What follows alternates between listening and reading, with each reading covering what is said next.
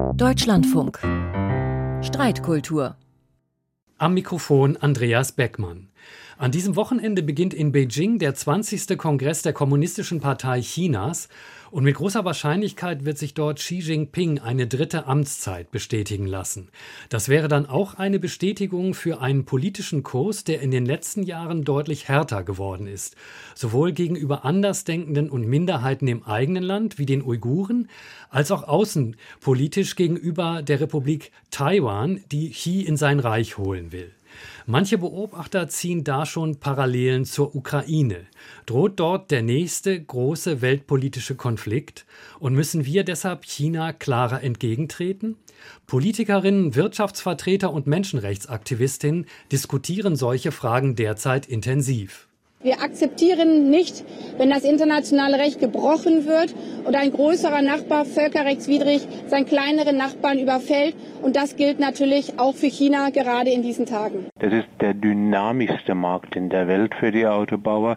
Und wenn man im größten Markt gut vertreten ist, dann ist das zunächst mal eine gute Nachricht. Natürlich hängen auch hierzulande Arbeitsplätze davon ab, ob nun deutsche Unternehmen weiter exportieren können in Länder und weiter enge Handelsbeziehungen mit Schweinesystemen haben.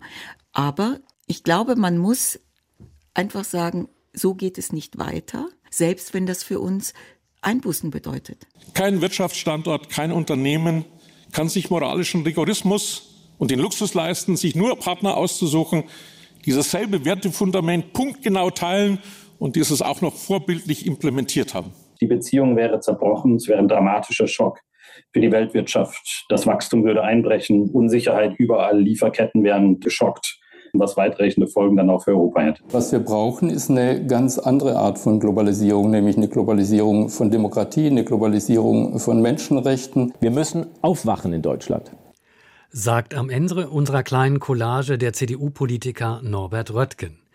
Lange hat Deutschland recht bedenkenlos seine Wirtschaftsbeziehungen mit China immer weiter intensiviert und davon auch stark profitiert.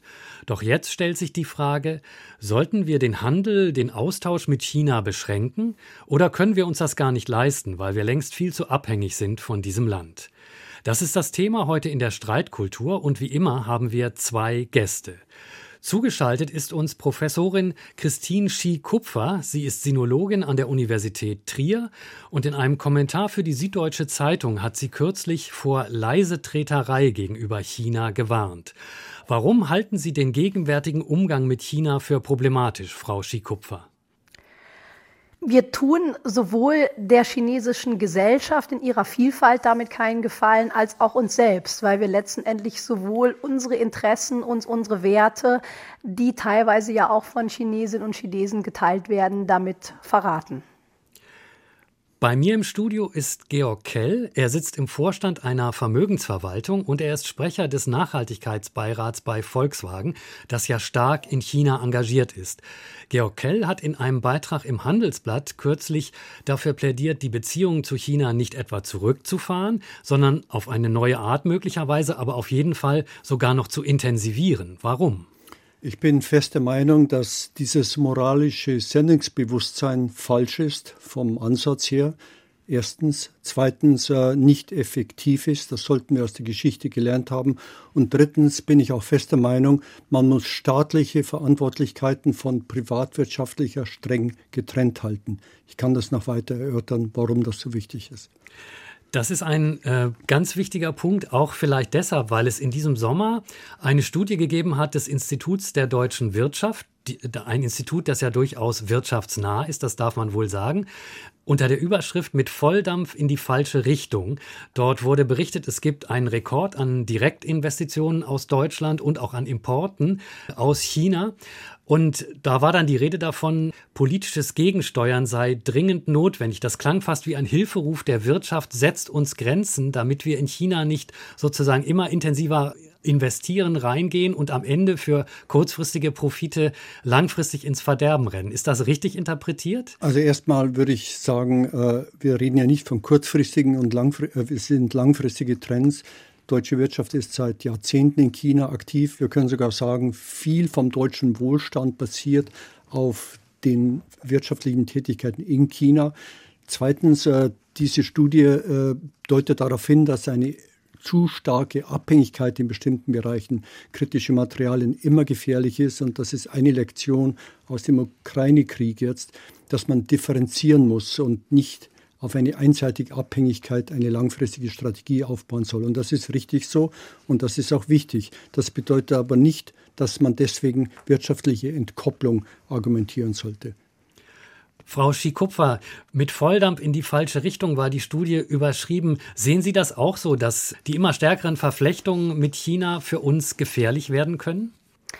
Ja, auf jeden Fall. Ich denke schon, dass es natürlich um äh, Langfristigkeit, Kurzfristigkeit in der Abwägung hergeht. Kurzfristige Profite, die viele Unternehmen, ja gerade die Autoindustrie auch immer gesehen haben und dabei aber einfach eine langfristige Abhängigkeit in Kauf genommen haben, weil Abhängigkeit ist ja etwas, was man eben auch nur langfristig oder mittelfristig zumindest wieder abbauen kann.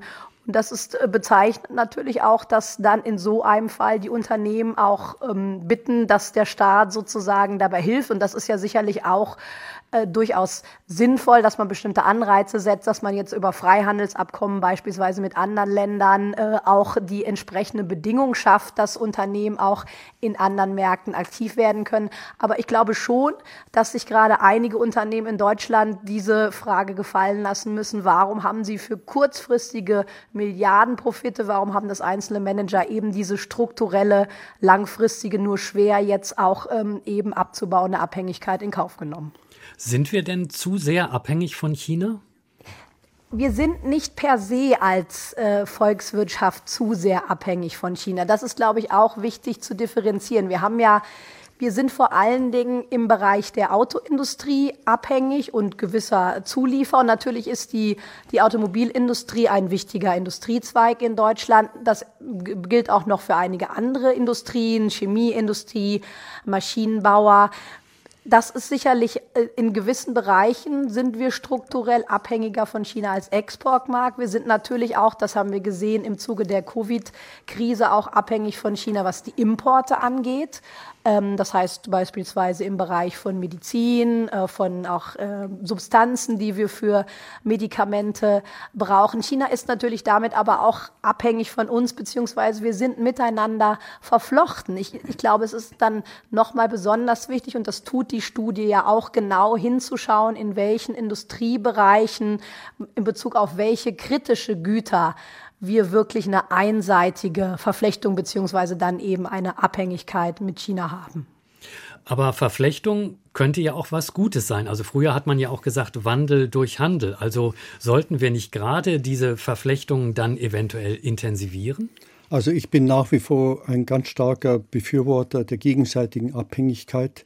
Wandel durch Handel hat man, habe ich nie so unterschrieben. Ich habe es immer verstanden als ein Mittel, um militärische, gewaltsame Auseinandersetzungen unwahrscheinlicher zu machen. Es ist eine Hemmschwelle für, äh, gegen Konfrontation. Wenn natürlich jemand auf Selbstmord spielt, wie Putin jetzt mit Ukraine, dann gibt es nie eine Versicherung. Da kann nichts in der Welt helfen. Ich bin fest davon überzeugt, dass eine gegenseitige Abhängigkeit dem Weltfrieden und den großen Problemen unserer Welt hilfreich ist. Klassisches Beispiel Klimawandel. Deutschland trägt 2,7 Prozent der Emissionen bei. Das ist ein relativ kleiner Bestandteil jetzt. China zehnmal zu viel und mehr. Das heißt, wir können den Klimawandel gar nicht effektiv angehen, wenn wir nicht kooperieren.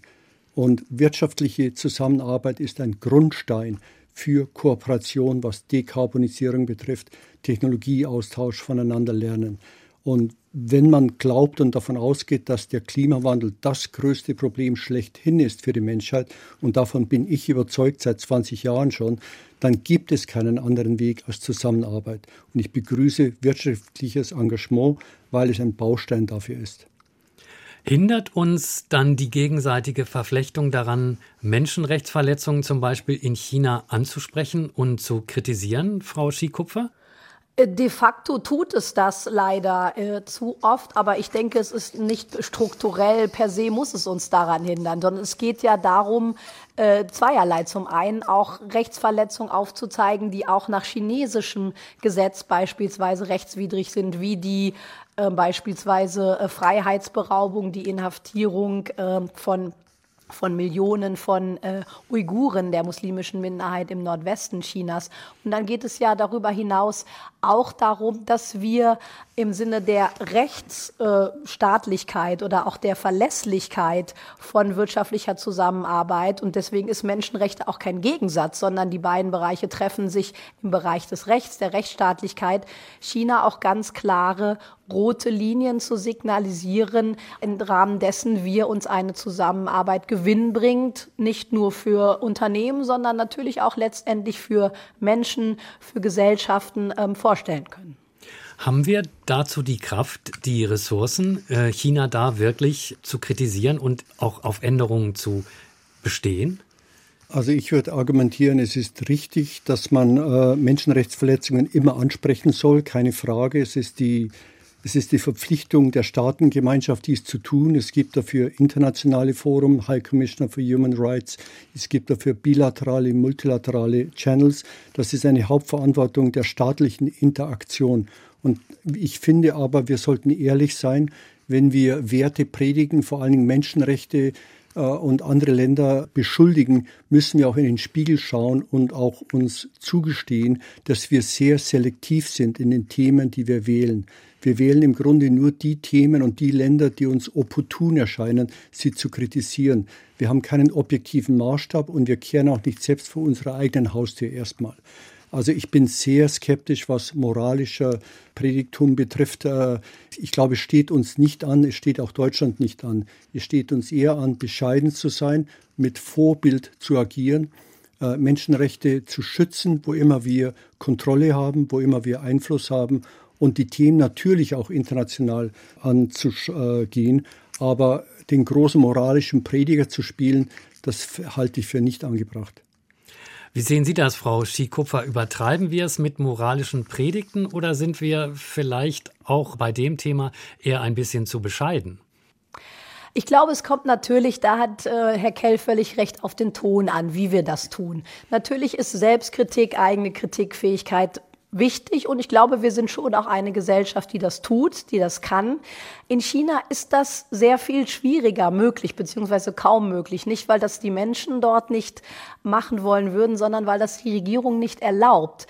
Deswegen glaube ich nicht, dass es ein moralisches Predigtum ist, wenn wir Menschenrechtsverletzungen gerade in allen Ländern dort sozusagen anprangern, wo das die Menschen nicht können, weil sie unterdrückt werden.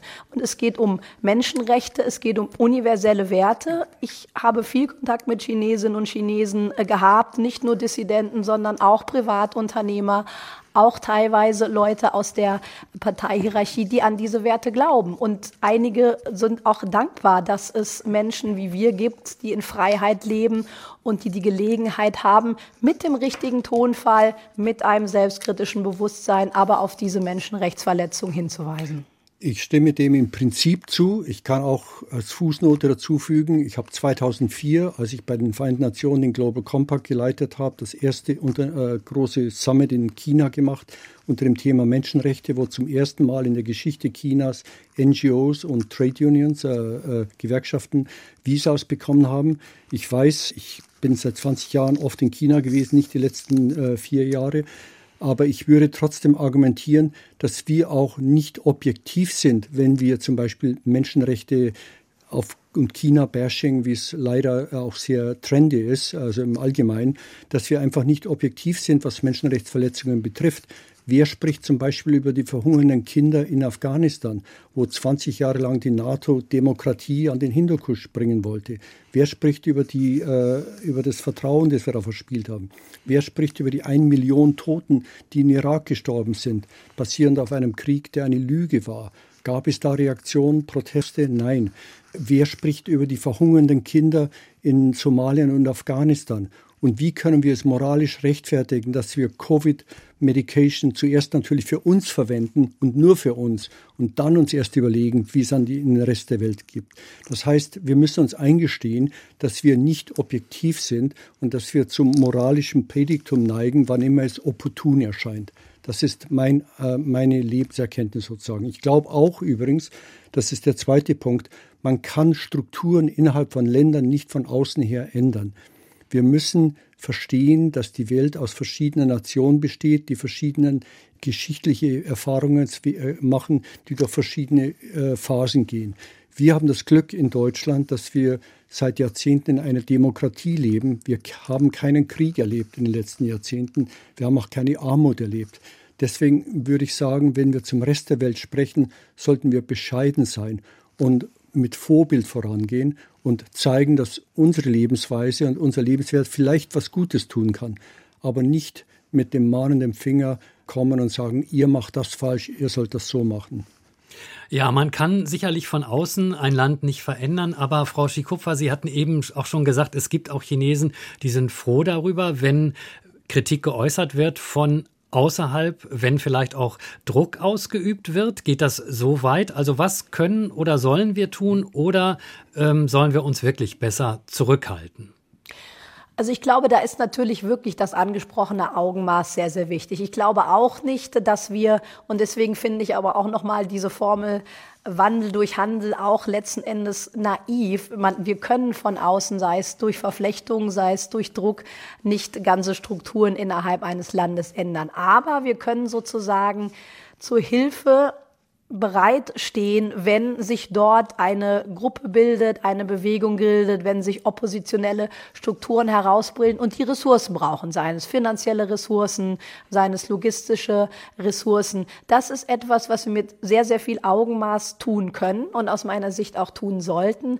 Aber das Augenmaß, was Herr Kell ja auch angesprochen hat, ist auch deswegen so wichtig, damit diese Menschen innerhalb der Länder, und das gilt ja nicht nur für China, sondern das gilt jetzt sicherlich auch für den Iran, das gilt für äh, viele andere Regionen auch, dass diese Menschen dann nicht in Verdacht kommen, dass sie mit ausländischen Kräften zusammenarbeiten und das sozusagen dann ihre Regierung nutzen, um sie zu diskreditieren. Auch deswegen müssen wir da sehr vorsichtig sein. Aber ich glaube, gerade wir in Deutschland, die äh, sehr viel davon profitiert haben, dass wir nach dem Zweiten Weltkrieg nochmal neu anfangen durften, dass uns auch geholfen worden ist, eine neue Freiheit zu finden. Ich glaube, gerade deswegen haben wir die Verantwortung, auch das Gleiche mit sehr viel Augenmaß und Behutsamkeit zu tun.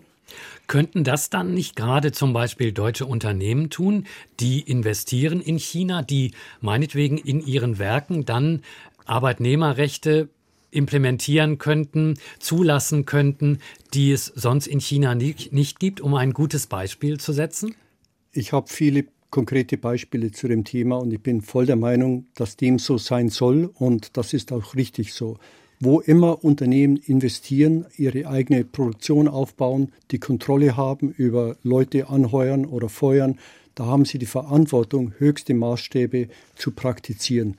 Das deutsche Lieferkettengesetz übrigens hilft dem sehr, weil es ein Wachrütteln ist, dass alle Unternehmen äh, teilnehmen müssen. Das machen deutsche und auch europäische und auch andere Unternehmen im Allgemeinen sehr gut, weil es macht nämlich betriebswirtschaftlich gar keinen Sinn, dass man, wenn man in einem anderen Land operiert, die Standards nach unten fährt. Das ist viel zu teuer übrigens. Man hat ein Managementsystem und ein Bewertungssystem. Und deswegen ist es sehr wichtig, was Firmen dort machen. Ich habe früher die Theorie vertreten, so kleine Inseln zu schaffen, wo Leute äh, nach westlichen guten Werten sozusagen glücklich und äh, praktizieren können. Es gibt dazu auch wirklich interessante Fallstudien. Es geht sogar in Bereiche, wo, wo verschiedene Zivilgruppen, die sich normalerweise im Bürgerkrieg befinden, wo die am Arbeitsplatz dann Frieden finden, miteinander sich verstehen. Also man kann auch Wirtschaft als Friedensförderung verstehen in dem Sinne. Und das finde ich völlig richtig. Äh, und das wird auch nie aufgehalten. Das muss auch weiter so gehen. Passiert das genug, Frau Schikupfer? Gibt es deutsche Unternehmen, die wirklich vorbildlich äh, sind äh, bei dem Versuch, in China mehr Menschenrechte, mehr Arbeitnehmerrechte, mehr Minderheitenrechte zu etablieren? Also ohne jetzt äh, viele deutsche Unternehmen en Detail zu kennen, gehe ich aber doch mal davon aus, dass sich sicherlich die Unternehmen en gros schon bemühen, die Standards auch dort äh, umzusetzen, durchzusetzen.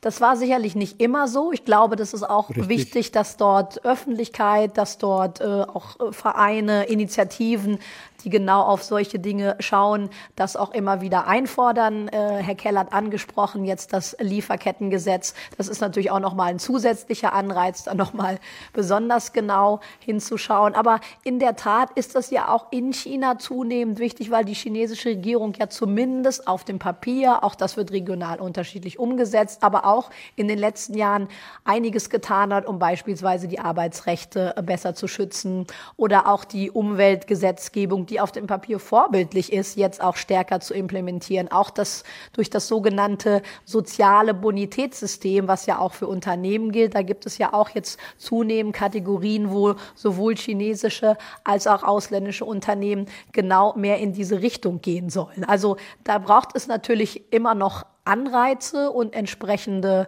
äh, sozusagen Initiativen, die das immer wieder in die Öffentlichkeit bringen. Aber ich würde schon davon ausgehen, dass es doch einen größeren Teil der Unternehmen gibt, die sich auch durchaus mit gewissen Anreizen jetzt auch äh, darum bemühen und das auch tun.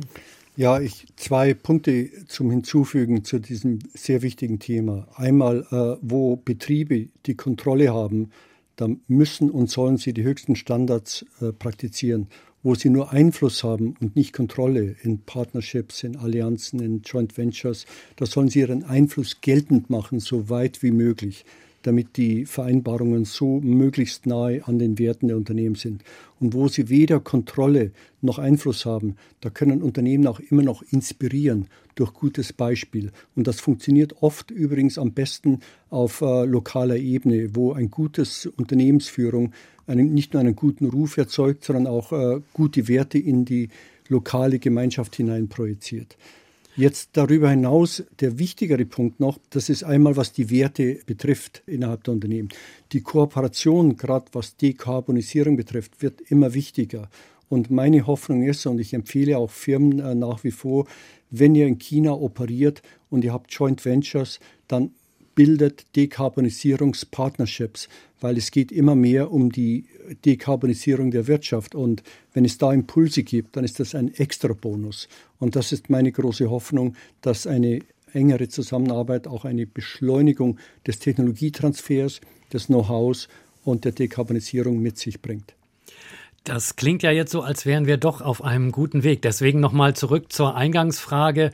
Ähm, ich hatte ja gesagt, sollen wir unseren Handel, unseren Austausch mit China beschränken? Frau Schikupfer, würden Sie auch sagen, nee, sollen wir nicht? Wir sollen die Verflechtung weiter intensivieren, um unseren Einfluss dann eben geltend zu machen?